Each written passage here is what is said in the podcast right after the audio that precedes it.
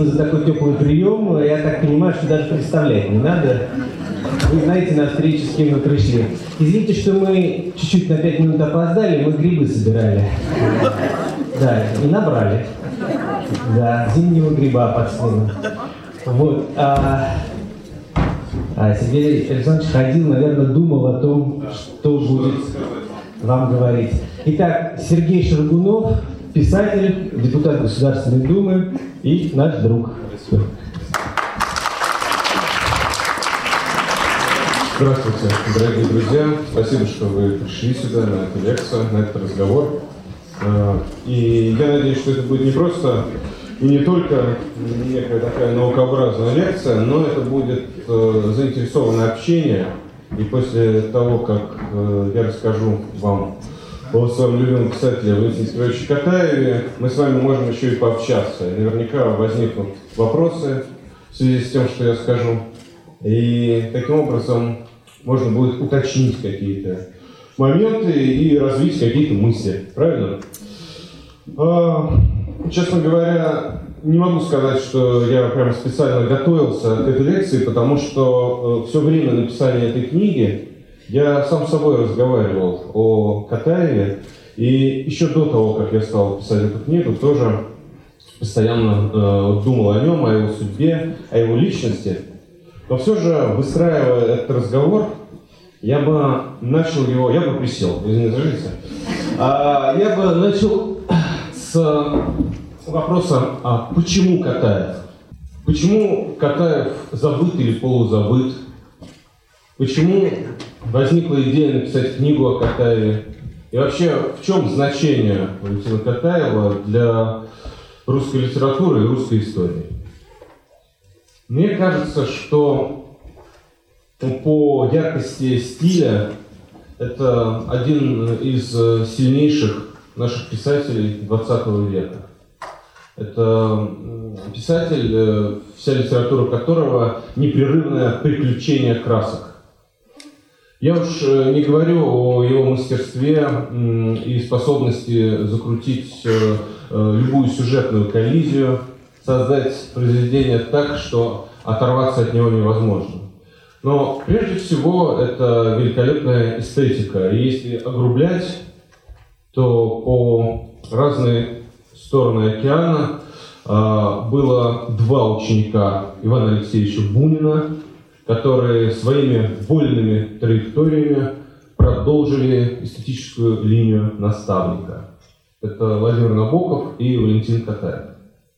И, конечно, обидно и досадно, что очевидный, абсолютный мастер, по крайней мере, мастер языка и стиля, а на мой взгляд, это главное в прозе, а, оказался как-то вот отодвинут ту самую тень забвения, может быть, в траву забвения, а, где, которая все выше, потому что сорняки варварства становятся все гуще, и череп Катаева утонул в этой траве. Но есть еще одно важное обстоятельство, без которого бессмысленен наш разговор. Это обстоятельство самой судьбы этого человека. Поскольку так получилось, что в советское время практически не выходило о нем книг, а то, что было, это были такие несколько усеченные э, и житийного толка тексты, довольно лакированные материалы. А с другой стороны, в постсоветское время появилось тоже некоторое количество любительских пасквилей, а, или же каких-то таких огрызков из материалов. Не, хват, не хватало ни разу ни одной нормальной, полноценной, полномасштабной биографии этого писателя. А написать-то всегда было о чем. Потому что человек прожил невероятную, головокружительную, полную приключений и авантюр, остросюжетную жизнь. И вот, наверное, правильно было бы сейчас, вплетая в разговор его литературу, поговорить про эту жизнь.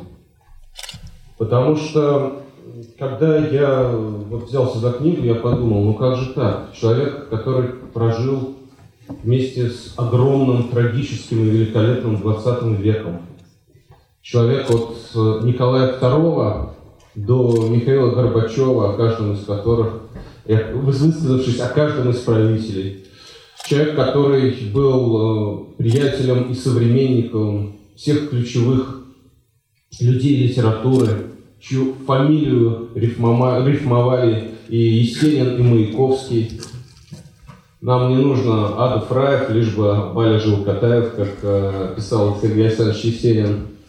Маяковского были строки и свой последний вечер Маяковский, кстати говоря, провел в квартире у Катаева. То есть Катаев это все. Это, это и Бунин, это и Хлебников, это Есенин с Маяковским, это и Булгаков, э, ближайший друг, это вся советская литература, это поколение шестидесятников, которым он дал дорогу в журнале «Юность». И Катаев это и Деникин, и Троцкий, и Крупская, и Сталин, и Хрущев, и все на свете. Все это Валентин Катаев. Но начнем сначала. Он э, родился в Одессе и происходил из очень интересного рода, из э, интересных родов. И не скрою, вот когда ты увлекаешься какой-то темой, происходит что-то интересное. То есть тебе навстречу выпадают любопытные улики. Так получается, что когда ты начинаешь вот э, пробираться вглубь материала, то словно бы сама судьба посылает тебе новые и новые факты и иллюстрации. Вот так случилось с его биографией. И я рад возможности представить генеалогию Катаева. Катаевы – это старинный духовный род, святки. Причем э, все восходит э, совсем к древности, к Андрюшке Мамонтову сыну. Но он не был сыном, конечно, доисторического животного, а это Мамонт или мама, э, это древнехристианский мученик, в честь него его назвали. И там множество интереснейших судеб на севере России, собственно, по всей Вятке, и множество подвижников, настоятелей соборов. А, прадед Катаева был знаменитым проповедником. А, его дедушка был э, настоятелем Большого собора. И это были такие, ну, это было такое героическое духовенство, которое имело свои кресты а, за то, что они вдохновляли русских воинов на разные кампании, в том числе Севастопольскую кампанию. Поддерживали во время войны с французами в 12 году. А есть э, материнская линия Бачеев. Это воинский род. И его мама была дочерью генерала. Собственно, когда Катаевы перебрались в более теплые места, в Новороссию, и его отец, один из трех братьев, э, защитил диссертацию, связанную с культурой, историей, обычаями Новороссии и влиянием византийской традиции на быт э, Новороссии. Вот они там познакомились э, и обвенчали их в полковой церкви. И, соответственно, вот Евгения Ивановна Бачей э, и Петр Катаев стали мужем и женой. Валя был первым ребенком. Позднее но не сильно позднее, родился э, Женя, второй сын его родителей, его брат, в будущем известный, в будущем известный писатель Евгений Петров. И вскоре, совсем после рождения Жени, который даже не запомнил маму, она умерла. Она умерла, ее продуло на ветру, и для самого Валентина Петровича навсегда вот месяц март стал черным и мистически драматическим, потому что и с ним разные несчастья случались именно тогда, и количество проколов, которые делали, пытаясь ее спасти, стало для него тоже роковым числом. И он даже как-то себя винил, потому что она с ним гуляла, выходила и продрогла тогда на ветру Ну, в общем, гнойный плеврит, воспаление легких ее не стало. И это, конечно, отложило большой отпечаток на их семью. А, а отец был преподавателем, учителем. Вот остались э, маленькие сиротки. Вале было там, лет 8 или 9, когда мама не стала. Женя был совсем маленький. И сестра Евгения Ивановна Бачей э, согласилась э, пожертвовать, в общем, своей жизнью и поселилась у них. И стала вести их хозяйство. При этом, э, в общем, отец Катаева, он был таким, что называется, священником в миру. И он больше никогда не женился, и вел э, такой аскетический образ жизни, и вот были у него такие спадающие э, волосы семинариста, и он постоянно творил молитву, и в углу была ветка Палестины, горела лампада. И это определило во многом настроение Вали, потому что начинает он с таких православно-монархических стихов. Именно с такими взглядами, иногда даже с радикальным перехлестом, он выступает в прессе. Собственно, Катаев э, начал э, печататься с измольства. Буквально в 11-12 лет возникли его первые публикации, причем э, его интересовали как общественные бури, так и, безусловно, он уже сформировался как э, литератор, но вот буквально ребенком. Да, возможно, это были где-то наивные опыты, но в одесской печати, а потом уже и в петербургских журналах появляются его первые стихи, первые достаточно занятные рассказы. Я здесь подробно на этом останавливаюсь, и более того, очень интересно было, сидя в архивах, э, докапываться, что автор того или иного текста – это именно Валя Катаев. Например, в одной из статей, э, подписанной э, его инициалами, val.k, э, он обращает внимание на негодное преподавание литературы в гимназии. По его мнению, слишком много фрондирующих и мятежных писателей включено в программу по литературе, в частности Максим Горький, и вообще, как можно такое допускать и куда движется государство. Он э, э, написал очень несколько таких занимательных историй, и даже когда читаешь, вот, например, один из его рассказов, когда ему было там лет 12 написанный, э, ощущение, что это такой будущий Остап Бендер, один из героев, который приезжает в Петербург, начинает, э, втирается в свет, начинает общаться с разными персонажами, приходит э, к Куприну, который юном Вале изображен остро-сатирически, с, как такой крайне пьющий человек, уже с опухшим лицом, из которого, значит, э, авантюрист начинает тянуть деньги и так далее. Занятные рассказы, но очень сильная, конечно, религиозная линия там и тут э, стихи о э, Пасхе, э, рассказы о влюбленности в девочку, гимназистку, а ведь если Пасха, то надо похристосоваться. Что ж, мы прям целоваться будем? Да, вот надо. И надо сказать, что многие мотивы и чувства и переживания в дальнейшем присутствовали во всей его прозе. Человек, проживший без малого 90 лет, снова и снова возвращался к себе, и особенно возвращался к своему детству. Вообще вот этот мотив утраченного рая или надвигающейся грозы, когда потрясения приближались э, со скоростью поезда, мотив будет присутствовать во всей его прозе. Надо сказать, что учился он плохо и проходил постоянно переэкзаменовки, и в конечном итоге, ну, здесь надо сделать маленькое отступление и сказать, как он пришел в литературу. Потому что это было накануне Первой мировой войны, когда в Одессе летом отдыхал Иван Алексеевич Бунин, но до этого возник кружок молодых поэтов, и они э, не получая ничего, ими пользовался э, как э, такими артистами довольно предприимчивый журналист э, Пильский, впоследствии эмигрировавший во время гражданской войны. Они, тем не менее, выступали, ездили по всей Одессе, выступали в разных кафе, читали свои стихи, и там возникла эта дружба.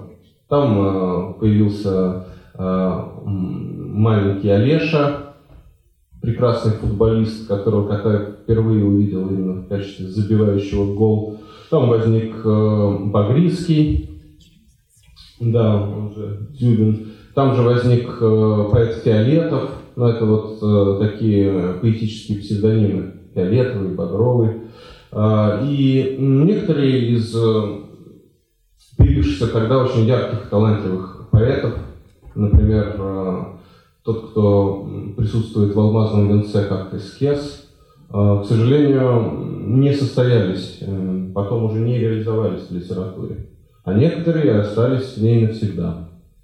И тогда же Валя пришел к одесскому поэту Федорову, ныне э, во многом забытому. Он был и поэт, э, и романист, и в своем романе еще в 13 году предсказал крушение Российской империи и даже гибель царской семьи, которые представлены как семья помещика Елагина. И вот Александр Трофанович Федоров а, его стал как-то наставлять в поэзии, потому что Валя был приятелем, гимназическим товарищем а, сына этого поэта. И, собственно, вот э, его друг Федоров-младший становится тоже каким-то таким таинственным альтер Валентина Петровича Катаева, потому что впоследствии он тоже загремит э, в Одесскую ЧК, тоже будет находиться под угрозой расстрела. И на самом деле в моей самой любимой, на мой взгляд, сильнейшей вещи Катаева уже написан Вертер, происходит слияние вот этого Федорова и самого Катаева. Но Федоров старший в какой-то момент сказал Вале, ты знаешь, вообще все это чепуха, и то, что я пишу, а есть Бунин. Сказал, что Катаев толком ничего и не знал о Бунине.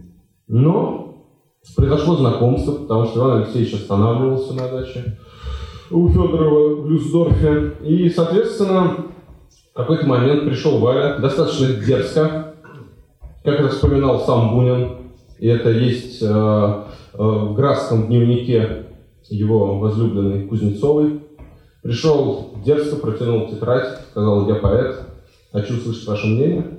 И они начали общаться. И что-то Бунин почти все отверг, перечеркнул, но здесь произошло некоторое откровение для самого Катаева. Он увидел, что в будничном прозаичном, казалось бы, самым неприхотливым и непритязательным может содержаться высокая поэзия. И бунинские советы «опишите девочку», «опишите воробья», «опишите собаку» стали для него важнейшими на всю жизнь. Собственно, вот эта эстетика детали а, стала ключевой для его прозы. И Бунин даже взял и перечеркнув а, четверостишие Катаевское, написал по-своему про кувшин, про, память, про цветы, э, про ищу шляпу на мольберте. Так ходил, показывал гимназическим товарищам, он был необыкновенно горд этим обстоятельством. А потом случилась Первая мировая война, и август 14 и Бунин уезжает из Одессы в связи с приближением боевых действий и так далее, тревога. Какое-то время Валя еще учится, помогает гимназистам собирать помощь э, для бойцов. И зимой 15 года, насколько я помню, он уходит охотником, как тогда выражались. Охотник это значит доброволец на фронт. Ну, с чем это было связано? С одной стороны, конечно, тем, что проваливал экзамены и плохо учился. А с другой стороны, и он сам часто это вспоминал, это был такой большой порыв, большой патриотический порыв. Он пришел, попросил его записать и отправился э, в Белоруссию под Сморгонь, где, собственно, принял присягу. И там, как известно, на протяжении очень долгого времени шли тяжелые позиционные бои. И оттуда Катаев присылал очень много интересных рассказов, стихов, э, писал письма генеральской дочери Ирен Алексинской. Это тоже очень интересный сюжет. Э, у меня здесь есть отдельная глава, которая идет, в принципе, в начале книги, почти в начале, называется «Девочки Катаева». Потому что он был очень влюбчив, и вот этот поиск любви, ожидание любви, написание стихов в девичьи альбомы, все это было с самого детства. И возникло вот, это, э, вот этот романтический образ э, генеральской дочери Ирен, которую он постоянно отправлял стихи, письма. Появляются его рассказы, в том числе в петербургских журналах. Да, строчит как швейная машинка пулемет. И образ э, савана погребального, который в итоге э, возникает из этого. И ужас, и отвращение, и мерзость войны, и гибель товарищей, и простая окопная жизнь, когда он общается с вот самыми простыми ребятами, делит с ними их быт, Э, обучает их грамоте, читает им Анну Каренину, которую большинство солдат, эту героиню, окрестили непечатным словом и строго осудили. А, и одновременно с этим, конечно, вот героическое чувство, понимание того, что он служит своему Отечеству, и он находится здесь, среди этих берез, где в свое время армия Кутузова гнала и добивала французское войско. И вот под Сморгонью русская армия пережила несколько газовых атак, когда было много погибших. Именно тогда Владимир Петрович, э, спасая своих солдат и своих ближних, был отравлен газами и, в общем, находился на грани гибели. Ему вкатили э, несколько правильных спасительных уколов. И, тем не менее, навсегда после этого газового отравления он, его голос приобрел характерную хрипотцу. И потом э, был лазарет, он приходил в себя. Удивительно, что в то же самое время, в том же самом месте под Сморгонью находился штатс-капитан Михаил Николаевич Зощенко, который тоже там же был отравлен газами и получил болезнь сердца. Ну а тогда они не познакомились. Они познакомятся впоследствии.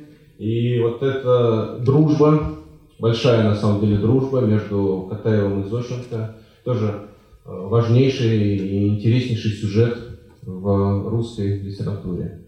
Дружба, которая, конечно, проходила испытания тяжелым временем, когда, может быть, будет время об этом э, сказать, э, когда Катаев в какой-то момент выступал против своего друга, и потом каялся, и всячески старался загладить этот проступок.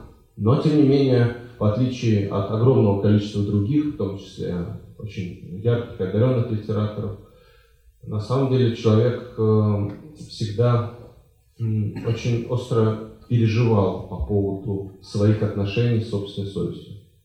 Совесть в нем всегда жила. А, но продолжим. Надо сказать, что дальше Катаев э, был ранен. Здесь можно, э, на самом деле, достаточно быстро пробежаться. Он был ранен э, уже в 17 году во время известного Керенского наступления, потому что его перебросили из этих самых белорусских лесов на Карпаты, в Румынию.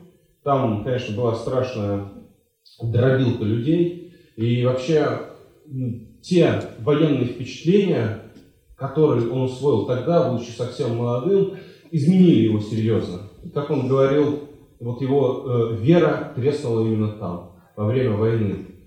когда он увидел это массовое заклание людей, когда он увидел, как э, буднично и непринужденно приходит гибель, как э, только что стоявший рядом с человек, превращается в бездыханное тело, и вот эта страшная игра смерти с людьми, это то, что осталось с ним, и, и то, что он вспоминал уже глубоким старцем, когда написал свой юношеский роман уже в конце 80-х годов. Э, роман, состоящий частично из его писем к Ирен, а частично просто из воспоминаний. И он говорил, что даже под э, старцем переживает и морщится так неприятно вспоминать все то, что он видел, весь этот ужас и кошмар войны. Но надо сказать, что за героические поступки он э, получил саблю с анинским темляком и личное дворянство, которое не передавалось по наследству. Еще он писал про кресты георгиевские. Этого я в архивах не обнаружил, но надо сказать, что тогда уже началась сумятица, и сама по себе вот сам Натальинский темлюк был выше даже, чем Георгий. Поэтому э, в его храбрости сомневаться не приходится. Сражался отважно и умел сочетать литературу и своего рода репортажи того времени. Некоторые, кстати, были запрещены цензурой Временного правительства. Э, и, собственно, доблестное офицерское дело. А потом все начало крошиться, рушиться, гибнуть. И он вернулся в Одессу и грустил в кафе и отправил Ирен большой мокрый букет цветов. И после... Ну, он, он пробирался с трудом, его чуть не расстреляли, потому что был знаменитый приказ номер один, и офицеры уравнивались с солдатами, и офицеров убивали, и генерал Алексинский сам чудом избежал нападения, его хотели растерзать. Это было еще до октября, это уже была вот реальность. И сложно было, конечно, и в той же Одессе, потому что в то же временное правительство уже начало переговоры с так называемыми украинскими властями, и все это стало приходить в Одессу. В Одессе власть менялась бесчисленное количество раз. Вот это реальность гражданской войны. И это то, с чем столкнулся Валентин Катаев. Новые и новые власти, так называемые Румчерот, это власть матросов, с другой стороны украинская директория, пришедшие австрияки и немцы, которые поддержали Гетмана Скоропадского, и, соответственно, так называемая державная варта, это, ну, вот что-то вроде такой э, полуармии, полуполиции, которая поддерживала там порядок. Но, с другой стороны, это время, когда Одесса, по выражению Катаева, была глазом тайфуна. То есть вокруг страна уже заполыхала, а там удивительным образом было спокойно. Там было спокойно, и туда начали съезжаться люди искусства, и не только, со всей страны. Приехал Овсяников Куликовский, а, знаменитый историк, приехал множество государственных деятелей, приехал Иван Алексеевич Бунин вместе с Верой Муромцевой, а, там же оказался и Алексей Толстой, туда же приехал Максимилиан Волошин, и, в общем, это было время ну, относительного благополучия, когда они выпускали свои газеты, журналы, встречались в кружках, пили очень много вина и с ужасом и содроганием следили за тем, что же происходит вокруг. Власть э, менялась, потому что после Гетмана Скоропадского пришли такие граждане, как Винниченко, Петлюра, и это было уже пожестче. Собственно, э, как вы понимаете, немцы ушли, а, пришли французы, пришли англичане, и Валентин Катаев э, некоторое время пробыл белым в тех обстоятельствах, э, и это было связано и с его желанием, и с настроением его среды. И он сразу же оставил интереснейшие литературные заметки по этому поводу, которые он издавал и дальше, и в советское время. То ли не боясь, то ли наоборот предвосхищая возможные укоры и обвинения, но открыто рассказывал о том, как все было, и, собственно говоря, то, что речь идет э, о нем самом, то, что это рассказ от первого лица, все это было абсолютно прозрачно. Ну вот, и э, белые как, как подержались там недолго, так и схлынули, потому что ворвались э, красные, э, пришли э, разного рода отряды, и жизнь самого Бунина оказалась на волоске. Но интересно, что он получил ярлык на пребывание там от самого Луначарского, и, соответственно, его не трогали. А Катаев оказался между двух огней. Обо всем этом я подробно пишу, ссылаясь на воспоминания, на дневники. Как раз именно тогда, не дожидаясь никаких событий, отплыл в сторону Константинополя Алексей Николаевич Толстой. Бунин оставался, и, собственно, вот его окаянные дни в значительной степени связаны с тогдашними событиями. А, и молодые ребята, то есть и Катаев, и Багрицкий, и Олеша, ну не то чтобы они перекрасились. С моей стороны нет ни осуждения, ни стремления лакировать те реалии, их оправдывать. Но они во многом, конечно, спасали себя, а во многом им было интересно это новое время. И начались известные литературные собрания, где происходило противостояние, где Бунин, еще не старый, но казавшийся им грозным, суровым стариком, стучал своей палкой, обличал их как э, сволочей и мерзавцев. И разговор шел о том, еще недавно, значит, Валя носил эти погоны, только что их сорвал а за погоны могли коцнуть прямо там. И он разрывался между двух огней, выступал на этих собраниях э, за левую идею, и они были увлечены всем этим. А с другой стороны, Волошин, человек и, и поколенчески, и по среде, более близкий к Бунину, Бунину Муромцевой скорее прощался. То есть, они распекали молодежь, то Волошин, который пытался уживаться со всеми и готовил программу праздничную к 1 мая в Одессе, он как бы э, воспринимался Буниным снисходительно. Но на самом деле, несмотря ни на что и на ту опасность, которую нависала над Иваном Алексеевичем, Катаев не сдал своего учителя, он оставался с ним, э, он приходил к нему, он вспоминал барышню, которая погрозила Маузером с улицы, и, собственно, мне кажется, что, как всегда, так и тогда, его прежде всего увлекала литература. Вообще, вот чем интересен Катаев, то, что он состоялся бы как художник слова, как мастер рисования словами при любом режиме, при любых властях. Потому что, на самом деле, была такая занятная игра, глядя на некоторых советских писателей, даже на большое их количество, думать, кем бы они стали, не случись революция. Там кто-то работал бы в лавке, кто-то, может быть, э, был бы успешен в экономических делах, э, кто-то а, остался бы простым рабочим парнем. Но вот что касается Валентина Петровича Катаева, он родился уже писателем, то есть был художником слова прирожденным, и писателем бы оставался. Э, собственно, красные его мобилизовали, и он видел боевые действия, видел луганского слесаря а, а, и а, выпало вдруг Ворошилов, конечно, да. И встретился с Троцким в его бронепоезде. Собственно, вот эти интересные воспоминания о встрече с Троцким, они тоже, конечно, так или иначе впоследствии вымарывались в изданиях. Троцкий путешествовал в бронепоезде вместе с Демьяном Бедным, и, значит, э, каленым железом мобилизовывал армию, приводил ее в порядок.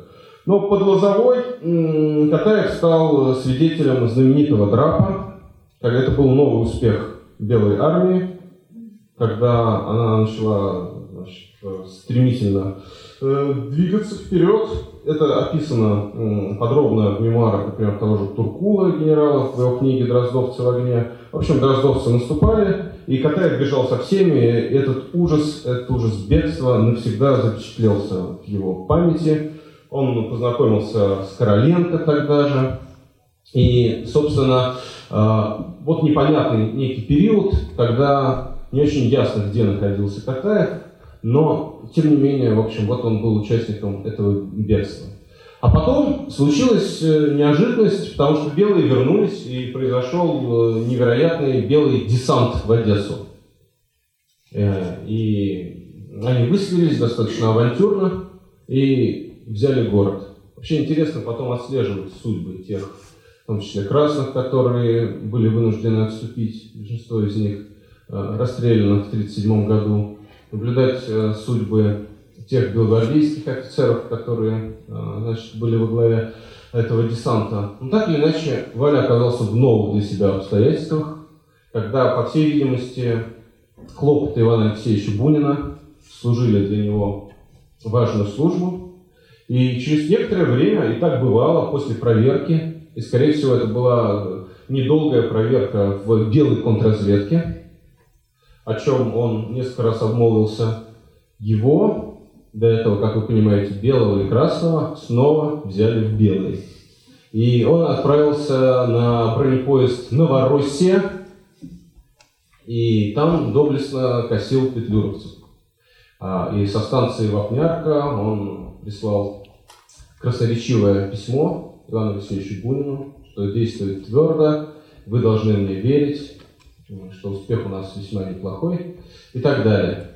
Но на самом деле это была тоска. Это была тоска и грусть, и по этому поводу возникают его такие психоделические стихи, а, связанные с, с тоской, со льдом, со снегом, э, со смертью.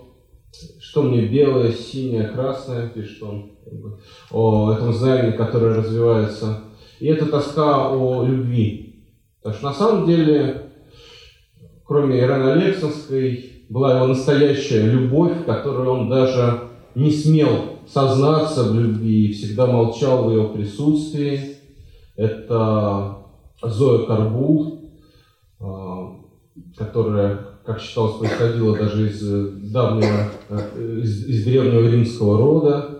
Такая вот э, чудесная и при этом совсем невыразительная простенькая девушка, который был ухажер, спортсмен, которая вместе с ним уплыла в сторону Константинополя, которая под именем Ганзи Троян присутствовала в его прозе, маленькая римлянка-изгнанница, и которую он, как ни странно, любил всю жизнь и думал о том, что и он мог бы быть тем уплывшим с ней, и которую он разыскал уже в 60-е годы в Америке, которая прожила, как и он, огромную жизнь и умерла, как и он, в 86 году, и с которой он общался и переписывался, и писал ей уже перед смертью, разве у вас нет потребности написать мне?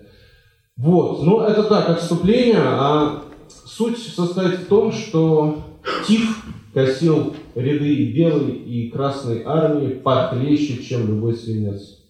Его скосил Тиф. И возникла станция Жмеренко моих сытно-тифозных кошмаров, как он писал. И был лазарет, и как впоследствии уже в Париже ему рассказала Муромцева, так хотели вас навестить, но вы знаете страхи Ивана Алексеевича, он так боялся заразиться. Мы так молились за вас, и когда началась эвакуация, последняя эвакуация из Одессы, и сопровождавшаяся, как всегда, паникой, расстрелами, захваченными в плен генералами, невозможностью всем поместиться на эти корабли, и страхом Буниных заразиться, они даже ютились на одной полке, потому что вот эти ши, этот тиф и так далее. Так вот, в это время Леонид Петрович Катаев находился в беспамятстве. Молодой э, белый офицер с бронепоезда Новороссия находился в бреду. И ему мнился некий приходящий к нему англичанин, который должен спасти. Собственно говоря, вот этот жанр э, приветствия к англичанам был опробован э, в то время, и надежда на то, что какой-то будет наведен порядок в городе, где прежде всего, конечно, постоянно при смене властей возникало безумное безвластие, где действовали банды, где стреляли, раздевали. И вот пришли красные. Пришли красные, и через несколько месяцев Валю, успели забрать из лазарета его родные, надо сказать, что, например, я изучил подробно судьбы его двоюродных братьев и сестер. Его двоюродный брат был расстрелян в то же время. А, и надо сказать, что отец и Женя забрали Валю долечиваться домой. Он вышел на улицы, чувствуя себя вот среди этого опустевшего города, где еще недавно вышагивали чернолицые, белозубые сенегальцы, греки, британские и французские матросы, чувствуя себя запертым в комнату, где непонятно, а как же раздобыть ключ, потому что ключа нет, его утопили в море. Это он ходил загнанный, и через месяц его арестовали. Его арестовали, и отправился он в Одесскую ЧК. Тогда же был э, арестован э, его брат, еще гимназист э, Женя, который в связи с арестом поменял год рождения, чтобы казаться моложе. Поэтому до сих пор есть разночтение. То ли в третьем, то ли в втором году родился Евгений Катаев, он же Петров. Ну, его арестовали, но вот здесь как раз его спасло то, что он докрасно э, драл глотку на поэтических собраниях, потому что его опознали. А, и, собственно, по этому поводу тоже очень много есть э, интереснейших э, и воспоминаний, и э, архивных материалов, связанных с тем, как все это происходило. И, собственно, дело Федорова, Вити Федорова, вот этого сына писателя – тоже здесь э, рядом, потому что Вите точно так же удалось спастись. Но Витю спас Котовский, понимаете? А Валю Катаева, по всей видимости, спас э, журналист и чекист Яков Бельский, которому он был очень благодарен, и которого впоследствии, конечно, расстреляли. А, и это было чудо, потому что очень многих э, из тех, кого он запомнил на всю жизнь, в том числе вот польская семья Гангжановских, тогда же расстреляли. И он всю жизнь оставался однажды расстрелянным. Вот это ощущение несбывшейся казни, как э, в экзистенциальном рассказе Жана Поля Сартра «Стена», он пронес сквозь всю свою жизнь. Всегда было это ощущение, что вот сейчас должны его окликнуть, вывести. Он разденется, его расстреляют возле цветущих петуний. В, во дворе, где в гараже, где звучат моторы, которые заглушают эти выстрелы. И все это даже безоценочно. По большому счету, все расстреливали друг друга, но тем не менее э, речь идет о том, а за что его взяли. Это тоже непонятно, потому что есть история с тем, что а, был заговор, будто бы белогвардейский на маяке. Но если посмотреть документы тогдашнего времени, они действительно были и заговорческие организации, и Василий Витальевич Шульгин оставался подпольно в Одессе, у него была подпольная белогвардейская монархическая организация под названием «Азбука», и действительно шла война с Польшей, и поляки то занимали уже Киев, то откатывались до самой Варшавы. И, конечно, что там будет... И был Врангель в Крыму, и была идея врангельского десанта э, в Крым. Поэтому, конечно, было немало людей, которые действительно э, готовили диверсии. Но, тем не менее, что касается самого Валентина Катаева, я думаю, что он был арестован прежде всего просто как деланный офицер. И его брат Женя просто как брат.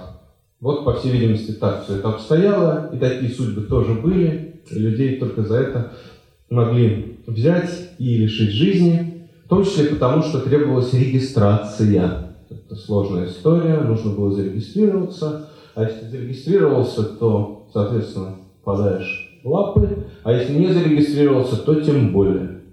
И вот большой вопрос, регистрировался он или нет. Кстати говоря, тогда же в Одессе он заключил краткий брак с местной девушкой Людмилой, о чем не знали его потомки, и его дети впервые услышали об этом от меня. Это был брак недолгий, потом э, они развелись, но есть даже информация, такая она осталась у одесских э, архивариусов и краеведов, что она отравилась, вот, не перенеся разлуку, как-то вот так. Но вообще тема зловещей чекистки, которая подводит героя под провокацию, эта тема стала потом ключевой для прозы Катаева, и из его переживаний в заключение родились не только очень простые, удивительные такие просвечивающие стихи, но и знаменитая повесть «Отец», которую читал в эмиграции Бунин и говорил и своей жене, а, и Кузнецовой, что, ну, конечно, он это пережил. Конечно, с ним это было, он это испытал.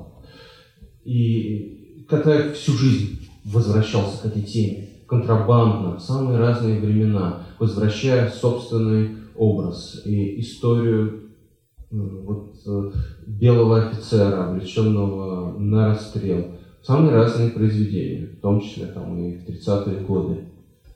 Это э, любопытный мотив, и эта тема его не отпускала. А что касается Вити Федорова, то там действительно, возможно, речь шла о заговоре на маяке. Просто Котовский был без, без, очень сильно э, благодарен его отцу, Федорову старшему, потому что Котовского укрывали на этой даче, Котовского гримировали, он отпускал, э, ему накладывали бороду, вернее так, э, накладывали румяна, и в свое время Федоров старший написал воззвание, обращенное к царю, чтобы Котовского помиловали, чтобы ни в коем случае не было смертной казни, что он хороший благородный человек и так далее.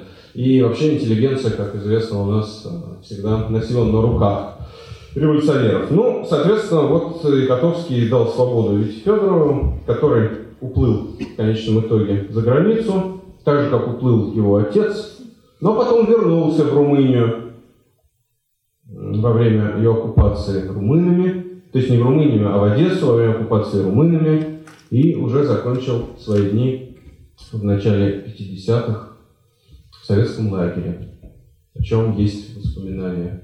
Интересно, что он со своим другом детства встретился именно там, Сергеем Бандариным, уже советским журналистом. Они очень много общались, об этом есть тоже воспоминания, это тоже есть у Катаева. Вот, а жена, жена э, писателя Федорова, э, такая замечательная хозяйка, устраивавшая званые обеды с золотистыми вкусными пирожками, к сожалению, была расстреляна в 1937 году, и, как было написано, в том числе за связь с контрреволюционным писателем Луниным.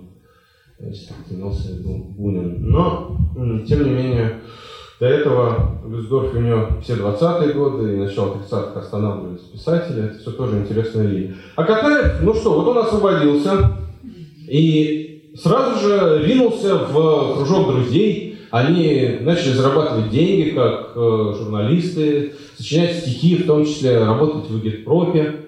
Ну, просто вот э, было такое выживание, и он, и Олеша, и Ильф, и многие другие, и Багрицкий. Дальше он ринулся в Харьков. В Харькове он впервые увидел Маяковского на концерте, хотя вообще считается, что еще в 2014 году, когда была гастроль футуристов, он тоже их наблюдал, но тогда отнесся к этому крайне отрицательно и скептически. Вообще, Катаев, э, будучи писателем-модернистом с самого начала, мастером метафор, любителем раскрепощенной, ассоциативной прозы. Тем не менее, в общем, имел большую любовь и к русской классической традиции. И в этом смысле даже вот крестьянские русские поэты были для него важны, и русский реализм как таковой, конечно же, был, был его почвой, на которой он вырос. Ну, был, был Харьков, э, там же в Харькове он заключил пари с э, Надеждой Яковлевной Мандельштам, кто раньше покорит Москву. В Харькове а, они жили вместе с Олешей в одном номере, ужасно голодали. В какой-то момент, не получив э, паек, они просто решили, что пришло время умирать и легли на высыхающие травы. Но вы знаете, что это было время огромного голода в стране. Но до этого, до этого надо сказать, что он э, э, ездил по деревням в качестве сельского э, такого корреспондента, налаживал сеть журналистскую, и там же он познакомился во время одной из поездок с одним очень интересным священником, которого практически у него на глазах убила банда батьки Заболотного. И это так или иначе присутствует э, в прозе Катаева, но каждый раз можно подумать, что все неправда. И, и часто Катаева упрекали, на самом деле почти все правда. Конечно, Катаев где-то неверный рассказчик, и э, достоверность, и художественно перемешаны, как соль и сахар. Но все-таки, если он о чем-то пишет, всегда можно знать, что нечто подобное и было. И действительно, там отец Василий Островерхов интереснейший персонаж, который переживал, что он так и не стал епископом, с огромными амбициями, которые начинал в Союзе русского народа, то есть таким вот э, пламенным черносотенцем. Кстати, и Валя Катаев начинал с приветствия Союза русского народа в своих стихах. А, но тут своих своих не познаша. А этот священник героически участвовал во, фронтов, во фронте, в войне, э, там ходил вместе с солдатами в атаку, был ими любим, но когда все начало э, крошиться и, сокруш... и все было сокрушено, он уже в солдатском комитете стал проповедником, а потом вот стал таким, что называется, красным попом и стал э, обличать церковь за то, что она слишком заносчива, надо быть ближе к людям, и стал ездить по деревням, по волостям, и, собственно, вот была одна из его таких проповедей, безумных несколько и горделивых, когда он стал э, распекать местного сельского батюшку, называя его чревоугодником, винопийцей и прелюбодеем, из-за чего, конечно, заметалась бедная матушка, и наступились мужики, которые все так или иначе подпольно были связаны с этими бандами, потому что выступали против того, чтобы у них изымали зерно, и в ту же ночь батюшку порешили а юный Валик Катаев сумел сбежать. Тогда тоже чудом избежал смерти, он постучал э, местный учитель в стекло, и он выбрался из окна, бежал, но его поймала на, э, в поле банда Заболотного. Но, так сказать, удостоверившись, как ни странно, а может полуграмотно поняв его бумагу, что он послан для того, чтобы устранять всякие несправедливости, они, пальнув ему над головой, отпустили его, и он несколько суток вот э, в степях промерзлых шатался. Интересный сюжет. Но это был до Харькова. Был Харьков, и вот, наконец, Москва. И он решил завоевать Москву. 23 год, штурм столицы. Он приезжает сюда, а надо сказать, что несколько покровительствующих ему людей некоторые не так известные уже сейчас, ну, например, такой партийный деятель, как Ингулов. Э, они перебрались в Москву, работали уже в Крупской. Тогда возник только-только журнал, это была еще прелюдия э, известного журнала, но он тоже назывался «Новый мир». И им занимался писатель Серафимович. А Катаев был ну, классический попутчик. Он был, в общем, далек, по большому счету, от всех этих новых вихрей. Он, в общем-то, грустил, что ему не удалось уплыть, но он был счастлив, что выпутался из тяжелейших обстоятельств, что его не расстреляли. И он был такой э, русский советский американец с желанием прорваться, пробиться. писать прозу. Его проза тогдашнего времени, э, в основном это такая, в общем, белогвардейская литература. Это э, переживание от офицера, который оказался в городе. Это проза о любви. Это проза очень в таком бунинском ключе. И ему подфартило, в общем, потому что, во-первых, он сразу начал печататься, а, и у него стал снимать квартиру, знаменитую в Мыльниковом переулке, которая стала штабом для всей южно-русской литературы. Вообще все приезжавшие в Москву, они сначала оседали там. И надо сказать, что тогда же они вызвали Анну Сергеевну Коваленко, художницу, Москву, и она стала его второй женой. Об этом тоже мало кто знает, и его дети толком об этом не знали. А, но это интереснейший сюжет, о котором я хотел бы сказать даже отдельно. И тогда же вот был э, такой журнал под названием, такая газета, но с литературным приложением в виде практически журнала, которая называлась «Накануне». Это советско-берлинское издание. А, Алексей Толстой, Михаил Булгаков, Валя Катаев, в общем, такие ключевые авторы, Роман Гуль, много, много иммигрантских авторов – Э, и Катаев нашел себя там, безусловно. Потому что он мог писать свободно, не идеологизированно. Он э, писал свои рассказы, его очень полюбили в эмиграции.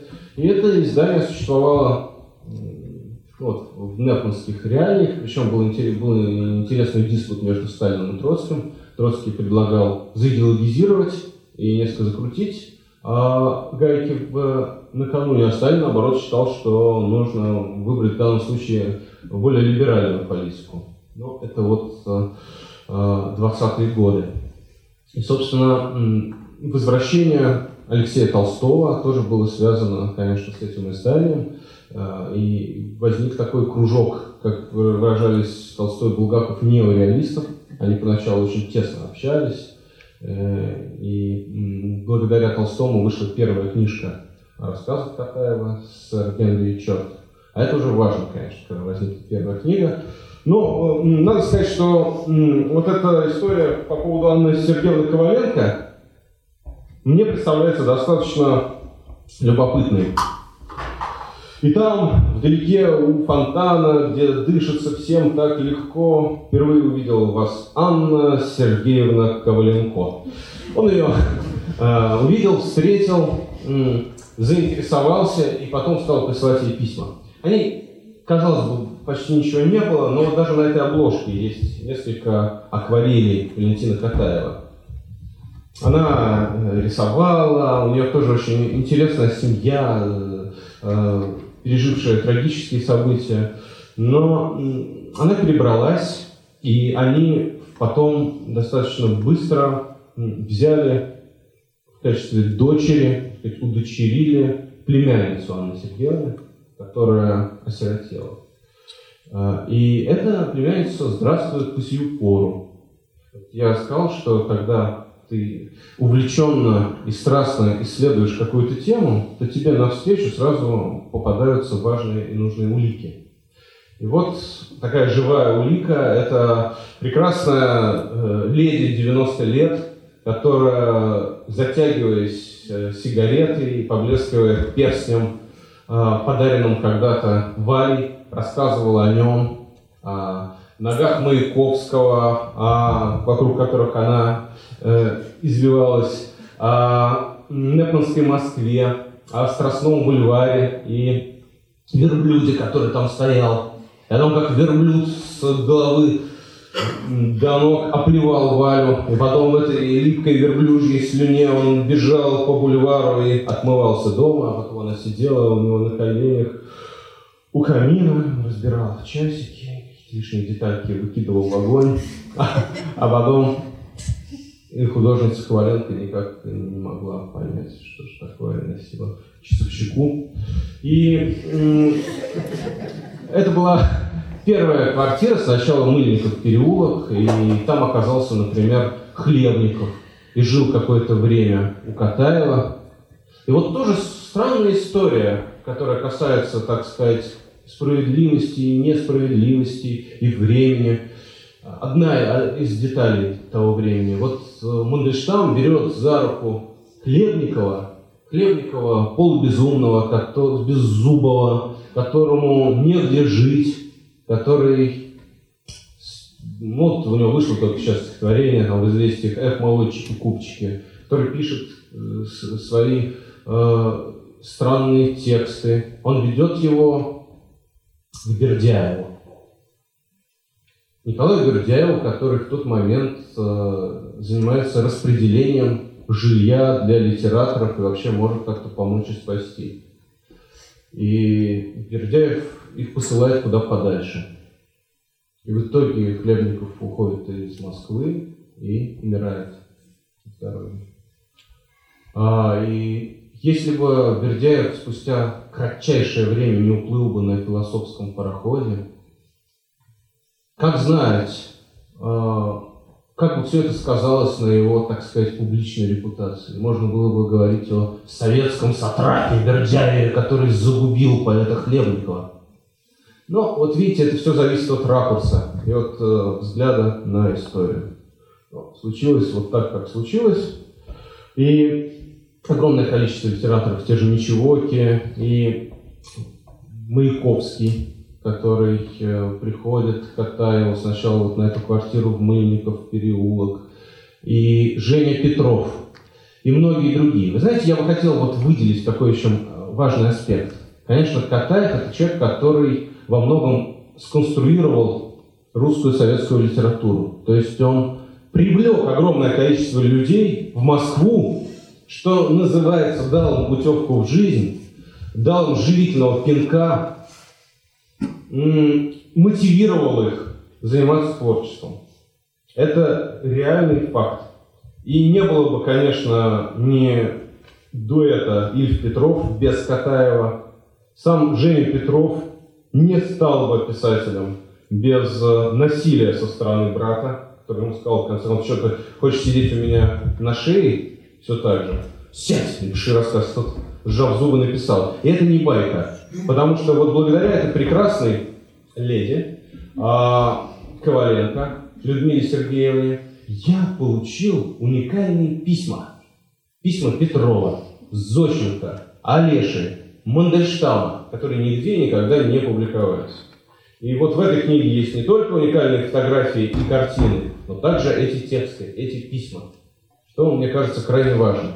Частично они инкрустированы просто в ткань повествования, некоторые, например, там письмо мамы Олеши своему сыну из Польши, они просто в качестве приложения.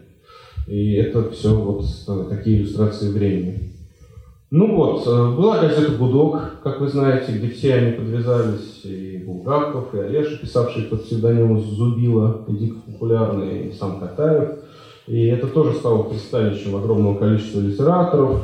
Была драматургия, как вы знаете, и МХАТ.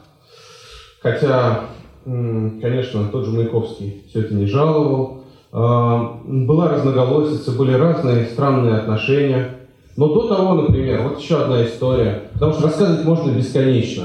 А уж тем более, если бы я вам что-то сейчас зачитал бы и привел бы какие-то интересные цитаты. Но надо сказать, что отдельная история – это Лёля Булгакова. Это история, навсегда рассорившая Валентина Петровича и Михаила Афанасьевича.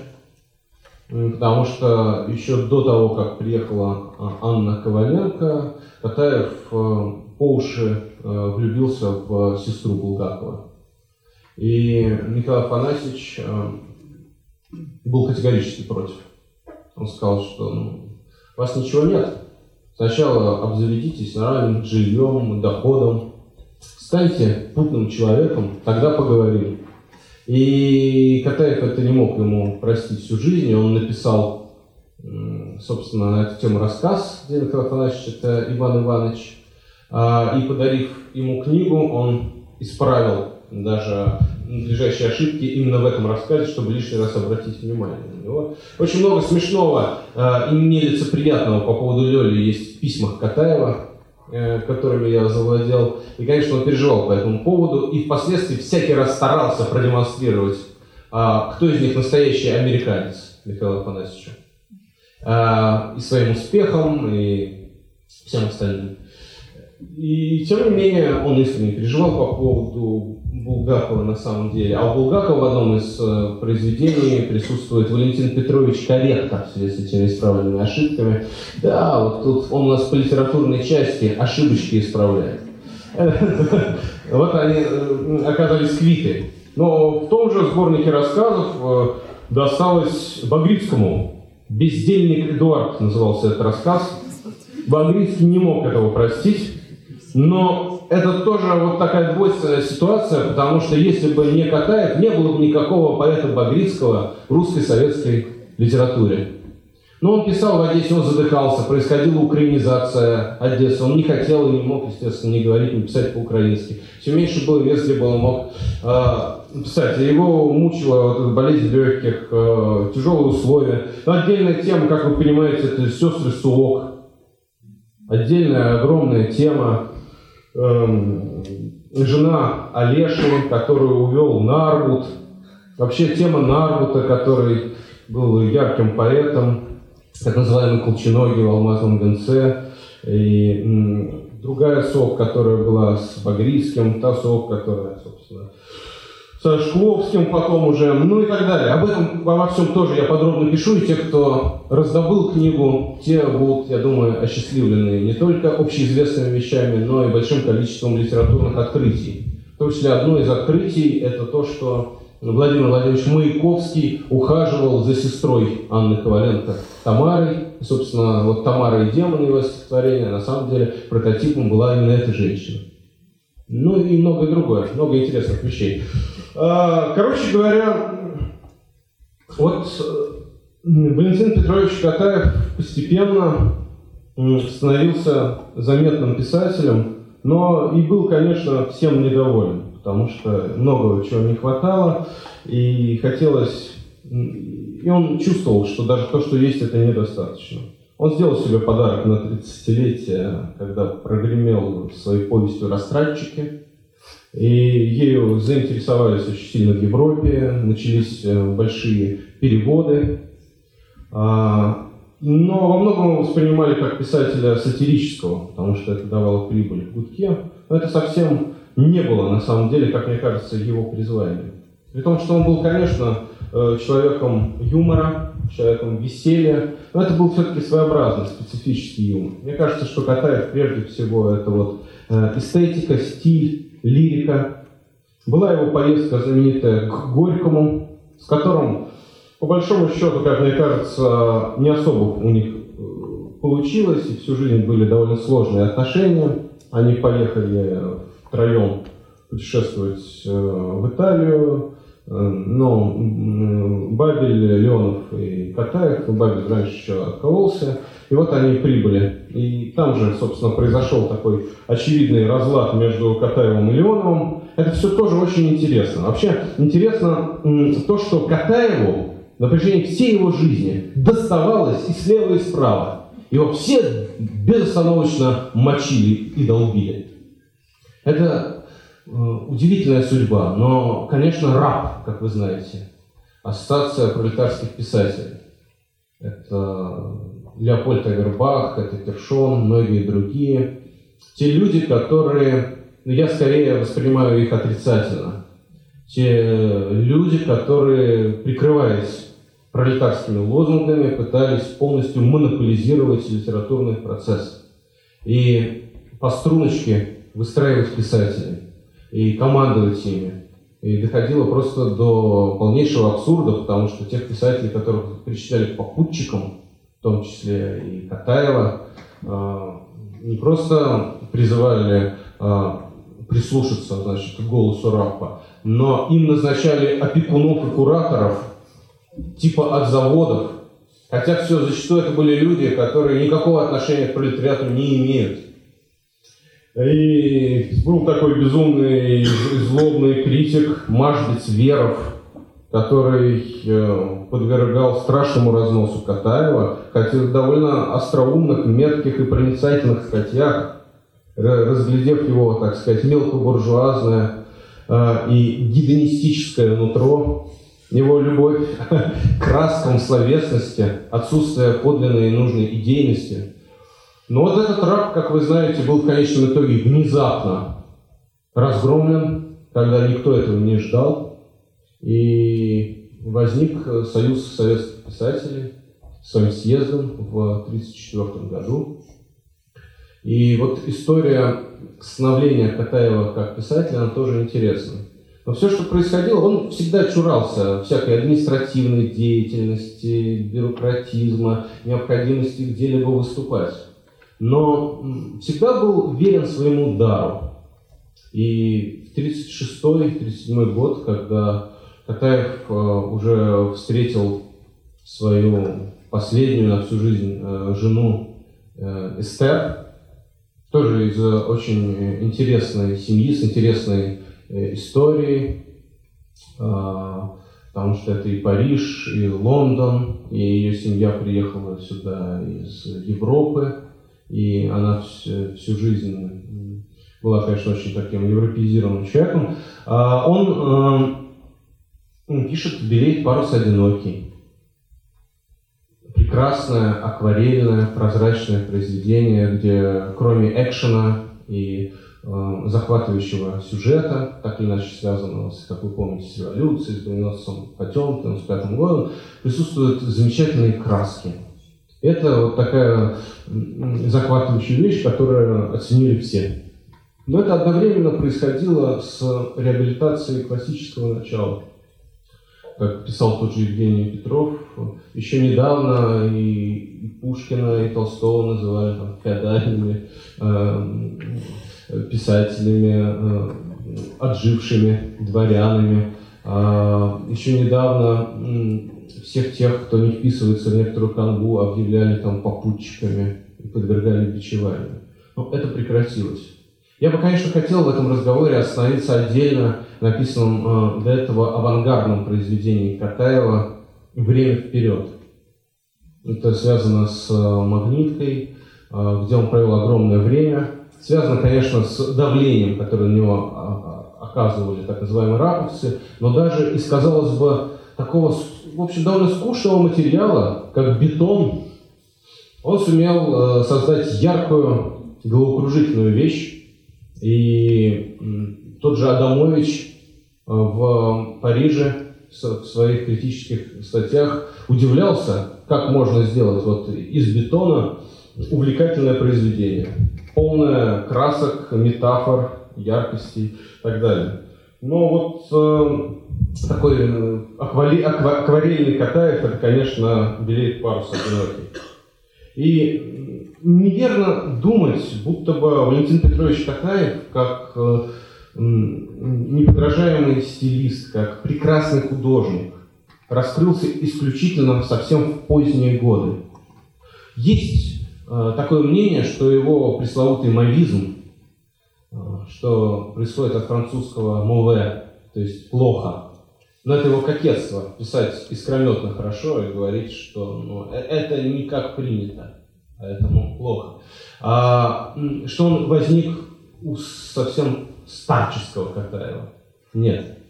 Он был всегда. И, и, и читая Катаева любого, в том числе э, с его зарисовками о выборах для газеты «Правда», ты обнаруживаешь, что прежде всего его волновал пейзаж, его волновало то, что происходит вот вокруг, как тает снег, как птички прыгают по деревьям в этот день, когда он отправляется на этот избирательный участок. И любую, даже политическую миниатюру он мог превратить в стихотворение в прозе. В этом была э, его сила, и в этом было его предназначение. И, и на самом деле та сюжетность, которая у него, безусловно, присутствовала, и он научился э, распоряжаться сюжетом легко и безупречно, эта сюжетность была для него второстепенной. Потому что главное для него было передать краски мира. Он эмпирически был жаден до этих красок. Он их как бы впитывал и выплескивал в своих произведениях. Э, очень интересно, конечно, поговорить о Катаеве, который подвергался, конечно, разного рода преследованиям, нападкам в прессе, о Катаеве в 30-е годы. И все это свести вот к какому вопросу. А почему до сих пор принято считать, что Катаев вот какой-то циник, а, или плохой человек, или человек там с двойкой или тройкой по поведению, при том, что отлично по литературе ему готовы поставить практически все. Мне кажется, э, не обеляя ни в коем случае Валентина Петровича, нужно все-таки это связать с его независимостью. Это был человек, который мог находиться поверх гражданской перепалки и всевозможной стайности. Но, кроме всего прочего, у него еще, может быть, как у потомка духовного рода, было что-то вроде антиисповеди. Такой вот э, порой броский эпатаж. Он мог э, э, рассказать Корнею Ивановичу Чуковскому, как его допытывали во время поездки в Америку по поводу расстрельных поэтов.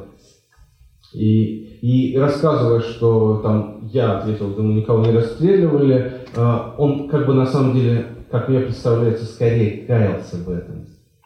И удивительно, что вот на багровом фоне самых разных знаменитых литераторов, которые упражнялись э, в собственной стилистике и демонстрировали свои фирменные приемы. Причем это прекрасные писатели, от Андрея Платонова до Юрия Карловича Олешева, включая Шкловского там, и всех прочих. В 1937 году Катаев смотрится удивительно бледно на этом багровом фоне. В отличие от них, он не написал ни одной статьи. Э, э, единственное, конечно, покопавшись в архивах, я обнаружил два выступления на закрытых собраниях в журналах. Но и то, там нет призывов э, карать и расправляться. Там есть другое. Там есть страх, и это такой гоголевский сюжет – удивительный. Кто почитает книжку, почитайте, как он по поводу своего приятеля Камдила Шмидта размышляет вслух.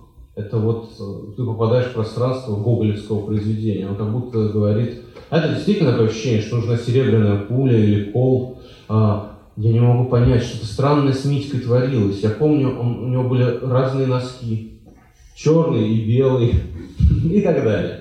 А, вот так лепечет Валентин Петрович. Ну, есть э, пару подписей под письмами. Но ведь проблема состоит в том, не знаю, это ведь отдельная тема, конечно, я этого тоже касаюсь. Проблема состоит в том, что зачастую выстраивается ложная иерархия. Если писатель напрямую не пострадал от советской власти, а я понимаю, что у нас времени мало, я в скобках или на полях замечу, что э, Катаев это тот человек, который лично дерзил Сталину на Старой площади, знаете, они выступали дуэтом и спорили, и, и, и впоследствии так было непонятно, чего ждать, и Багровый Фадеев говорил, ты понимаешь, что с тобой будет. Тем не менее, выстраивается такая иерархия, что если человек не пострадал, то он как бы неправильный какой-то, не тот. И прекрасный поэт Борис Чичибабин в некой диссидентской запальчивости писал «Я грех свечу тоской, мне жалко негодяев, как, Валентин, как Алексей Толстой и Валентин Катаев». А, но на самом деле возвращение Алексея Николаевича Толстого в страну было связано с его поисками и взглядами, в том числе со Сменовеховской трагической линией, которая привела множество людей на родину, и, к сожалению, это закончилось для многих из них очень печально. Но, тем не менее, это было связано со взглядами, поисками. А, как сказал один друг, иммигрант э, Толстой, как медведь а, вот э, в свою берлогу э, хотел вернуться в родную страну. А почему Куприн возвращается в страну не когда-нибудь, а в 1937 году?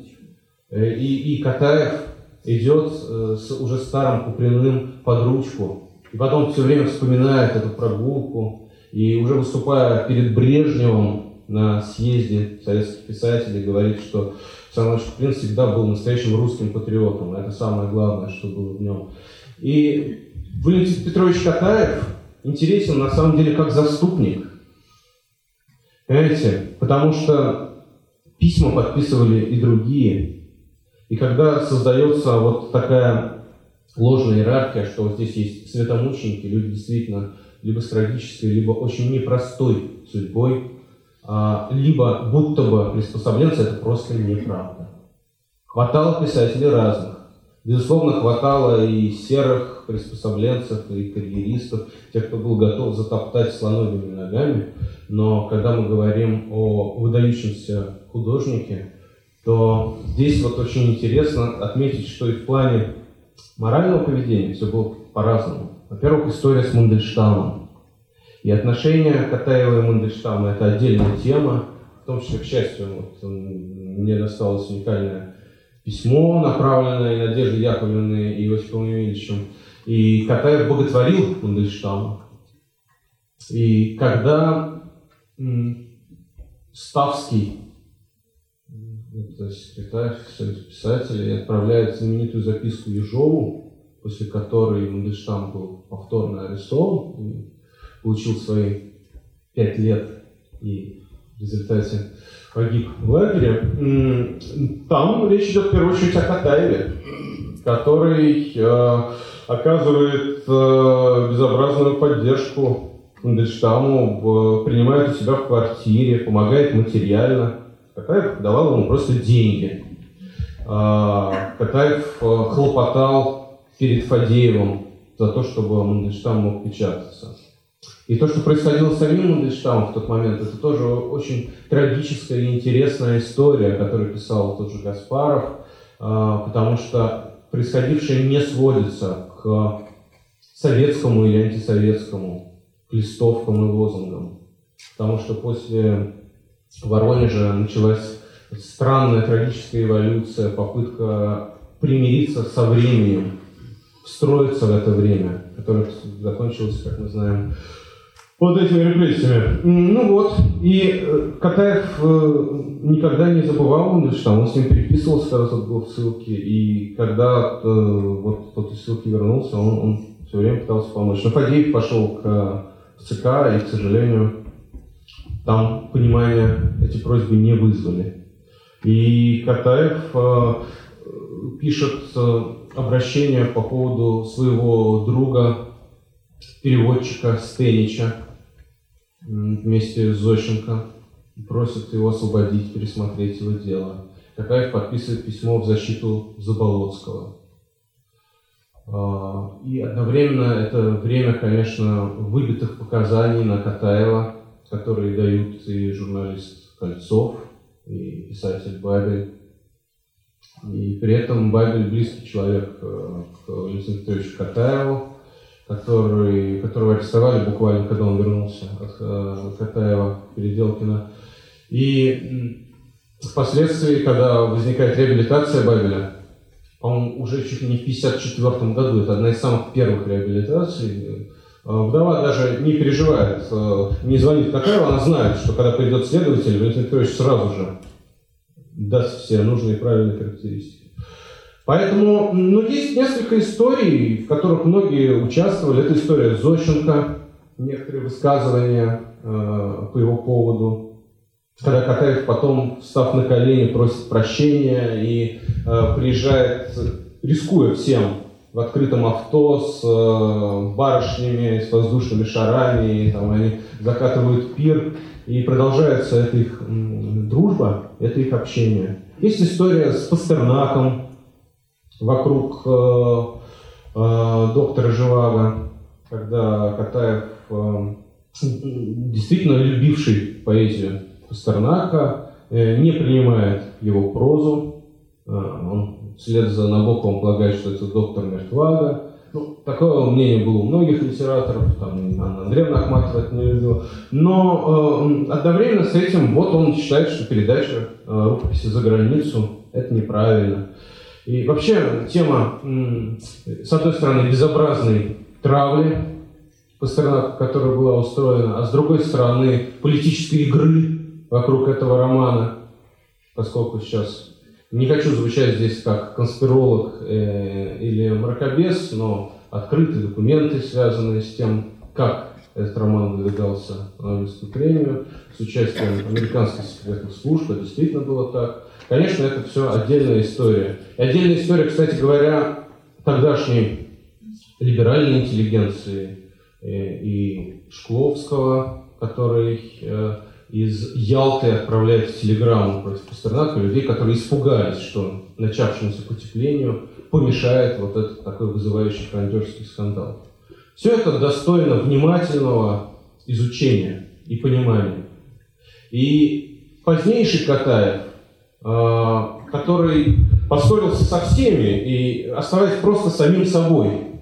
Катаев а, журнала «Юность», куда а, он собрал молодежь, 20-летних, 19-летних людей, где он дал простор и воздух тем, кто впоследствии стал называться шестидесятниками.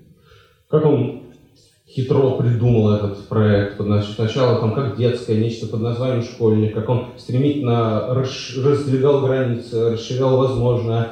А, и, и там и Аксенов, собственно говоря, коллеги, само название этого произведения придумал сам Валентин Петрович Катаев, предложив такое э, дореволюционно-деликатное. А, и, конечно, и Гладилин, э, и Евтушенко, и Вознесенский, целое поколение и поэтов-прозаиков выстрелило там. И при этом Кадыров своим мастерством, своей прозой старался демонстрировать, что все равно может всех их перещеголять. Его определенный вот надлом, связанный э, с вот, издательствами, издательской деятельностью, с редакторством, случился, когда он замахнулся на литературную газету. Такая всю жизнь, э, ну, на протяжении там, десятилетий, вернее, так скажем, э, покровительствовал Суслов. И не получилось, потому что все-таки в верхах воспринималась юность как франдерская, и в последний момент, несмотря на все решения, уже даже союз писателей, ведь газету ему не дали, и он на всех обиделся. Он перестал ходить на работу в юности и уехал в затвор Переделкина и проклял э, до этого проклял Хрущева, с которым у них были до этого неплохие отношения, а, и стал писать свою мавистскую прозу. Ему казалось, что ее не возьмут нигде, и действительно ее не хотели брать. А, возник святой колодец, и потом все остальное. И кубик, и трава забвения, и алмазный венец, и вектор. Необыкновенная, потрясающая проза, которая, конечно же, а, встретила бурю восторга и бурю негодования. Причем вот это интересно, что не принимали ее и слева, и справа потому что это была очень раскованная, очень свободная, очень живая литература. И когда появился, например, «Алмазный венец», когда он написал «Алмазный мой венец», то, собственно говоря, а, а, ну, негодовали практически все. И дошло до того, что даже прекрасного актера Ильинского натравили на Катаева, и он ломился к нему в дверь, а вот конец помочился под дверью в переделке. Э, хватало всякого. Э, и бить морду собирались. И до сих пор вот это есть э, передающееся во времени, что он поступил амикошонски, по-небратски, что Каева клеймо проступает на лбу Катаева. Ведь как же, они же пострадали, а он до сих пор вот жив и смеет о них судить как о равных. Но действительно это были его приятели и собутыльники. И сейчас, вот свежими глазами читая эту вещь, любой нет предвзятый читатель может быть только благодарен Валентину Петровичу за то, что он искрометно э, закрутил эту карусель. Это так, но вот осуждали, фарисействовали. И еще хлеще, конечно, напали на Катаева после Вектора. Это одесская ЧК, это рассказ не о 30-х, это 20-е годы, это расстрелы, это то, что не хотели пропускать. И удивительным образом вся по тем понятиям прогрессистская редакция журнала «Новый мир» единодушно отказалась печатать эту повесть. И тогда настоял Суслов. Но Суслов настоял и продавил, просто вот любя творчество Валентина Петровича. А, например, Юрий Владимирович Андропов, будучи главой КГБ СССР, выпустил специальный циркуляр. Запрещалось всяческое обсуждение этого произведения, где бы то ни было. Это вот такие были реалии. В общем, Катаеву, конечно, доставалось и от консерваторов, э, и от прогрессистов, и единодушно и многие диссиденты, иммигранты осудили его и осуждали, и одновременно люди во власти. И вот это главная причина того некого недоброжелательства, которое сохраняется до сих пор. Баснословный дар и полная независимость суждений. По большому счету ему было наплевать, что о нем пишет и как о нем толкует критика, и что о нем вообще говорят. Самое главное, что он ценил, это свободу творчества. Но одновременно с этим э, Катаев, э, очень важно понимать, это человек, э, если говорить о гражданской составляющей, верный своему отечеству, имевший множество возможностей впоследствии уехать и печататься за границей, но всегда, будучи человеком европейской культуры, верный своей любимой земле. Это тоже он, Валентин Катаев, и об этом он до конца, в самых своих последних вещах. И будучи человеком, у которого вера, как я сказал, треснула на, на, на Первой мировой войне, он, тем не менее, пишет предсмертную вещь «Сухой лиман» о встрече со своим двоюродным братом, о том, что их пропитал дым кадильный, о отце, который как Христос омывал э, солдатам ноги, даже подстригал им ногти. Э, и это очень глубокая, сильная вещь, в которой многие, кстати, вот иммигрантские критики почувствовали настоящий христианский дух. А, изначально она называлась «Ветка Палестины», но, к сожалению, редакция не дозволила так назвать. Какая огромная жизнь. Вот что я могу сказать. Это целый 20 век. И это большая русская литература, это невероятная судьба. И вглядываясь в судьбу этого одиночки, который, участвуя во всем, умудрялся при этом оставаться где-то посторонним, я старался разглядеть судьбы всех тех людей, которые составляли сложный, яркий и трагический 20 век. И вот об этих людях, Обо всем об этом. А, от Ивана Бунина до дела Галича, которое рассматривалось секретариатом Московской организации, когда Катаев выступил в его защиту.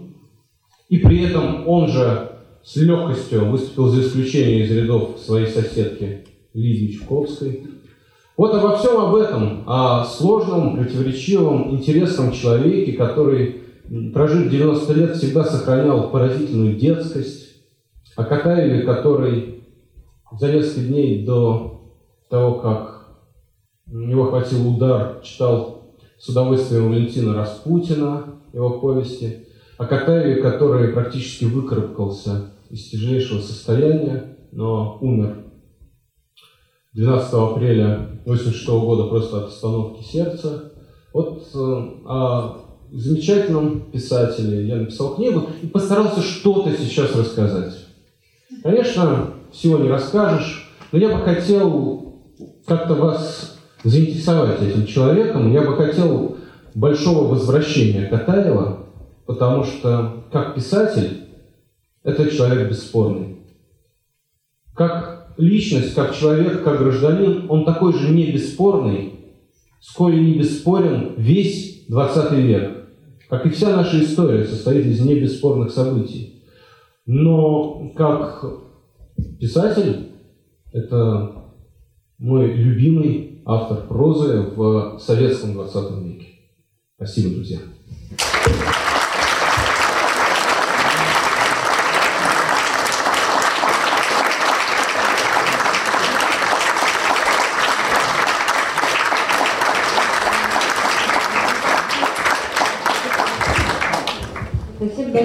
Сергей, за лекцию. А, если есть вопросы, поднимайте руку, я буду кидать микрофон. Так, вот вопрос самый хороший. Ну, конечно, я, наверное, вышел, да, за, за рамки всякого, как говорится, регламента. А, э, я думаю, вот символично, что наша встреча состоялась между двумя праздниками. А, между 4 ноября и 7. Ваши взгляды э, достаточно известны, да, и их определенные эволюции тоже известны. Я так сказать, слежу за вашими выступлениями. А вот э, слушая ваш, ваше выступление сейчас по этой книге, да, я действительно благодарен, огромный труд вы действительно проделали, э, именно написав серию ЖЗЛ. И все-таки хотелось бы узнать, вот э, в какой степени для вас Катаев оказал на вас влияние как писатель на ваши политические взгляды, или наоборот, ваши взгляды повлияли на, в общем-то, на взгляды Катаева? Нет, нет, нет. На ваши взгляды преломились э, сквозь э, текст о Валентине Петровиче Катаеве. Ну, вы знаете, скорее можно говорить об э, эстетических представлениях. В том числе там, где Катаев, э, что называется, художественно действует на грани фола, где он э, демонстрирует свободу и раскованность, потому что все может быть поэтизировано, все можно описать, все, все может быть красиво. А, да, безусловно, он мне близок. И яркость какая у меня близка. Что касается его воззрений, Катаев как э, верный сын своего отечества, как человек, который понимал, что несмотря на все страшные трагедии, русская история продолжается, и Россия остается Россией. Вот этот Катаев э, э, который не случайно, я думаю, оказался в газете накануне, да, мне близок. И мне кажется, эти взгляды у него сохранялись, и это ему многие не могли простить, и в какой-то момент ему решили там какие-то люди не подавать руки в, во время празднования 7 ноября в советском посольстве в Париже, а, потому что он до этого выступил как они считали, чересчур лоялистски. Он просто сказал спасибо Брежневу, что слово «интеллигенция» наконец-то вписано в Конституцию. Хорошее русское слово.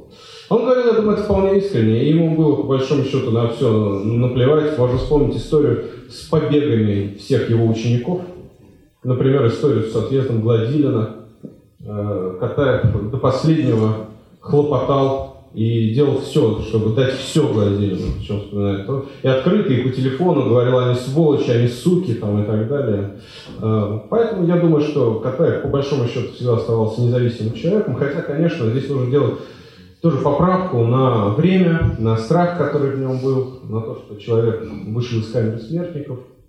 А, мои взгляды, говоря коротко, как мне представляется, вполне последовательные. Спасибо.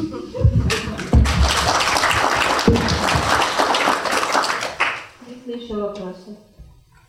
Если нет, можно я задам вопрос. Я хотела задать до лекции, но после лекции точно задам, потому что во время лекции, как мне кажется, а, вы переходили, а, как Сергей Шургунов, автор нон-фикшн, автор книги о Катаеве, к Сергею Шургунову, писателю, автору художественной литературы, потому что не могли пропустить возможность метафорически говорить, сказав слово «безумный», дальше не сказать «беззубый», потому что, конечно, это очень украшает лекцию. Вопрос такой.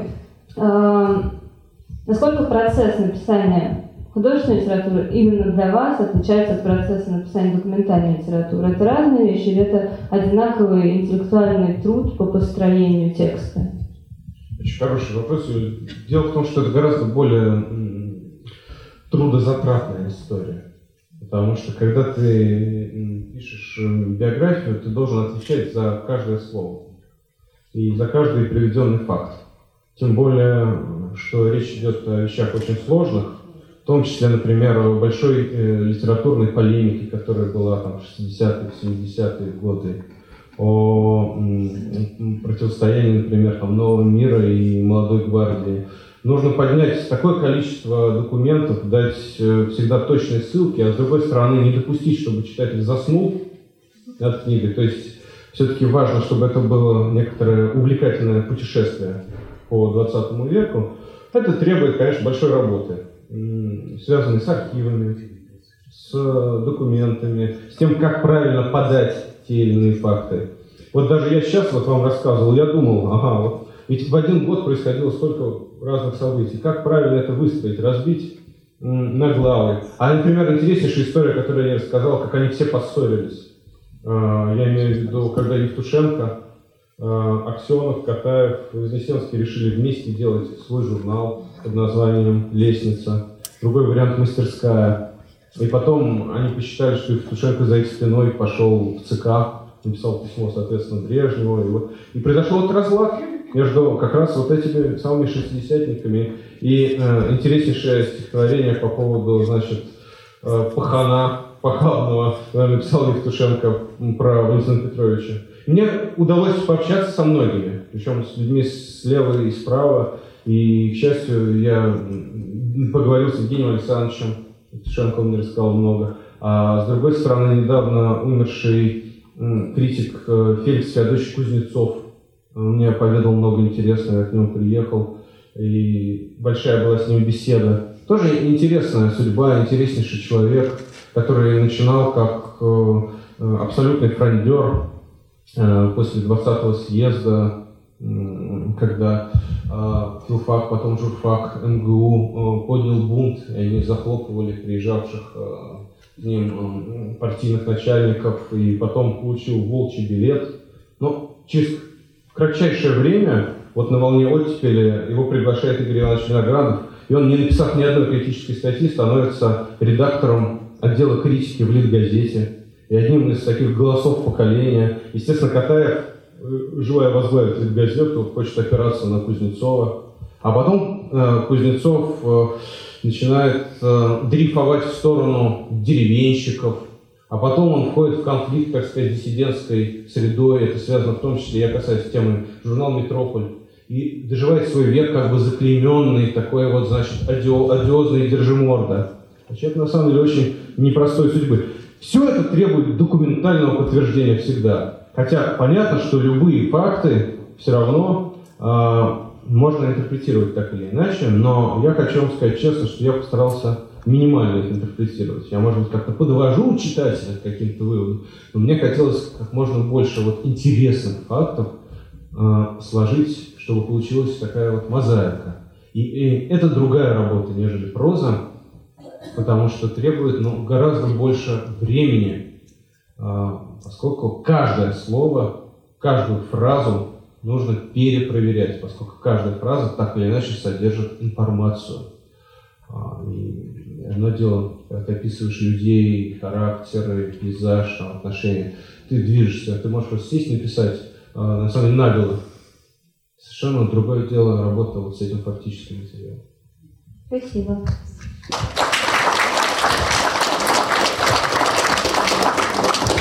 Можно еще мне вопрос задать? Да, а вот э, когда слушаю вас, э, ваш рассказ э, о взаимоотношениях писателей э, того времени, да, невольно проводишь параллели сегодняшнего времени, да? И вот э, сейчас ведь тоже, в общем-то, самое. Сейчас тоже все писатели, э, по сути дела, разделились. Ну, на разные лагеря, да? Они есть. И, в общем, история, по сути дела, повторяется. Вот. А, вот э, это, наверное, наверное все-таки это вот, значит, э, такая судьба э, и России, и судьба, в общем-то, наверное, писательского сообщества, так сказать. Так сказать. Вот а, как, в общем-то, вы оцениваете вот, это вот, вот этот вот процесс, который, вот, по сути дела, повторяется? Вы знаете, когда я и мои друзья в начале нулевых приходили в литературу, нам меньше всего хотелось бы, хотелось повторять то, что нам казалось такими вот ошибками, даже где-то э, трогательными, повторю это слово, безумствами э, другого поколения. Нам казалось, что вот был такой раздор, такая перепалка, которая осталась в том прошлом вместе с э, погибшей страной.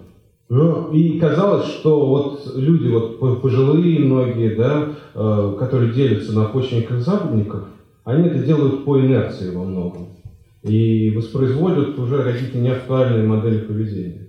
И в этом смысле мне было драгоценно то, что вот э, те люди, которые тоже пришли в литературу в начале нулевых, это и Роман Стенчин, и Захар Прилепин, и Герман Садулаев, э, и Денис Гуцко, например, Михаил Елизаров.